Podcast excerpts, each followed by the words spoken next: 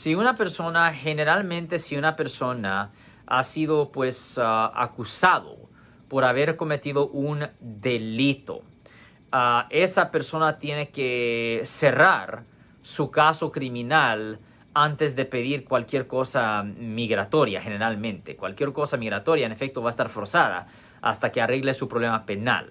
Ah, si una persona es encontrada culpable de cualquier delito, eso pudiera resultar en la deportación, exclusión de Estados Unidos o que le negaran la naturalización en el futuro. Pero si una persona es eh, encontrada culpable de un delito mayor, una feronía, eso definitivamente va a resultar en esas cosas. Ahora, yo no soy abogado de migración, yo soy criminalista, pero ese es un aviso que le tenemos que dejar a saber a todos nuestros clientes que no son ciudadanos de Estados Unidos. Cada vez que yo tengo a un cliente que llega a mi oficina, que no es ciudadano de los Estados Unidos, les tenemos que dejar saber que para los delitos menores esto puede resultar en la deportación, exclusión de Estados Unidos o que le niegan la naturalización y para los delitos mayores definitivamente va a resultar en eso.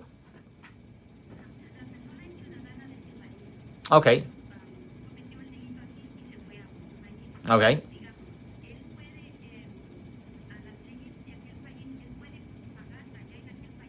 No, no, es una cuestión de jurisdicción. Si usted comete una falta aquí en California, el caso se tiene que arreglar y manejar aquí en California. La única cosa que puede pasar es que ah, puede existir un acuerdo de extradición ah, de país A y con país B.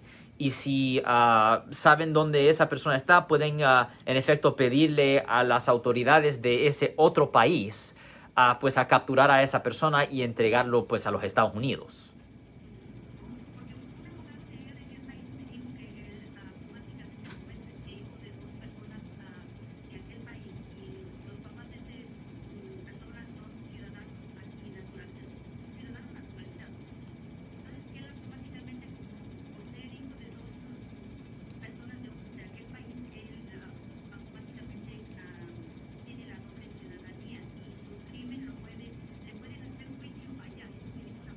Ok, yo no le puedo, yo no le puedo, ok, esta es la cosa. Yo no le puedo decir de las leyes de otros países, pero aquí, si usted comete, por ejemplo, si yo estoy en Japón y mato a alguien en Japón, ah, no. me pueden presentar cargos aquí en los Estados Unidos.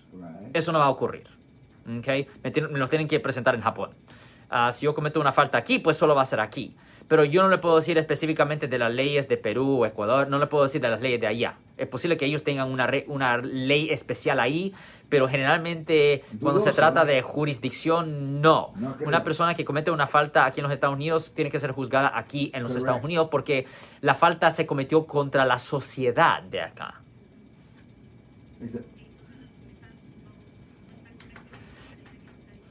La fiscalía de acá tiene interés en condenarlo acá.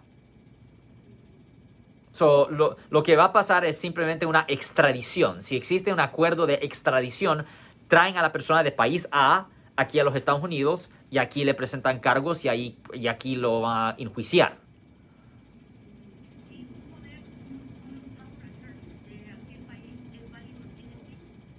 Bueno, depende, I mean, pero, pero usted está hablando de qué tipo de cosa, porque no, no, no con respecto a la ley criminal, no.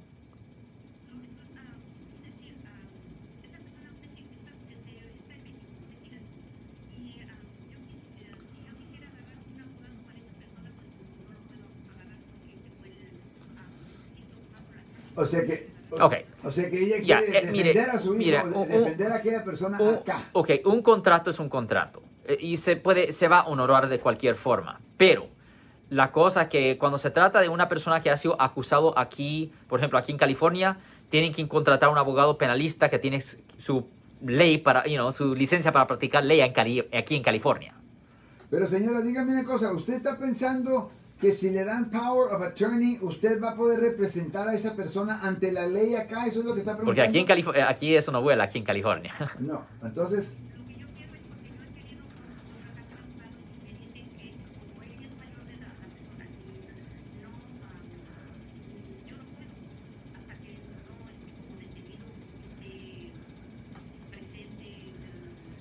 Claro, o sea que no, no lo puede defender acá usted mientras él no Ya, esté- usted no puede contratar a un abogado sin autorización de la otra persona, pero es una cosa bien fácil. Él simplemente tiene que firmar una carta, notarizarla Ajá. y usted va a hablar con el abogado y pues ahí se, you know, se hace un contrato. Nosotros lo hacemos eso muy frecuente en nuestra oficina. Ya, pero no puede defender una persona acá a alguien que está en México, right? O en No, para una, por ejemplo, para los delitos mayores, Ya. los jueces van a necesitar la presencia física Right. Del acusado. Para ciertos delitos menores, Ah. un abogado sí se puede presentar sin la presencia física del acusado, si es un delito que no requiere que sea servido con una orden de protección, por ejemplo, Ah. violencia doméstica, un asalto. Ah, ahí generalmente requieren la presencia física del acusado. Pero generalmente para los delitos mayores requieren la presencia física del acusado aquí en los Estados Unidos. ¿Y cuál es su idea, señora? ¿Quiere defenderlo usted acá o cómo?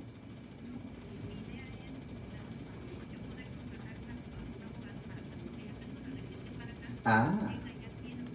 Oh. Ya, eso sí se puede hacer, eso sí se puede hacer, pero el abogado no va a poder tomar acción hasta que él llegue. Exacto.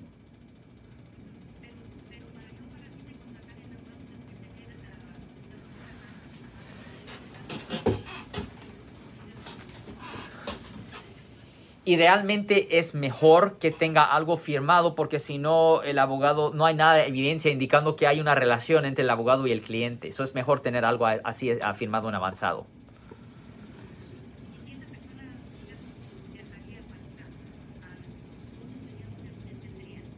Ahí mismo en el aeropuerto de este.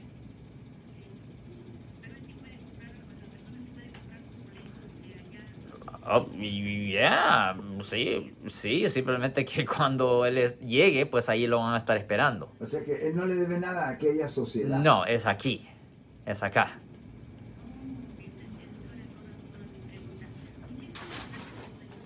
Ten buen día, señora. Si les gustó este video, suscríbanse a este canal, aprieten el botón para suscribirse y si quieren notificación de otros videos en el futuro, toquen la campana para obtener notificaciones.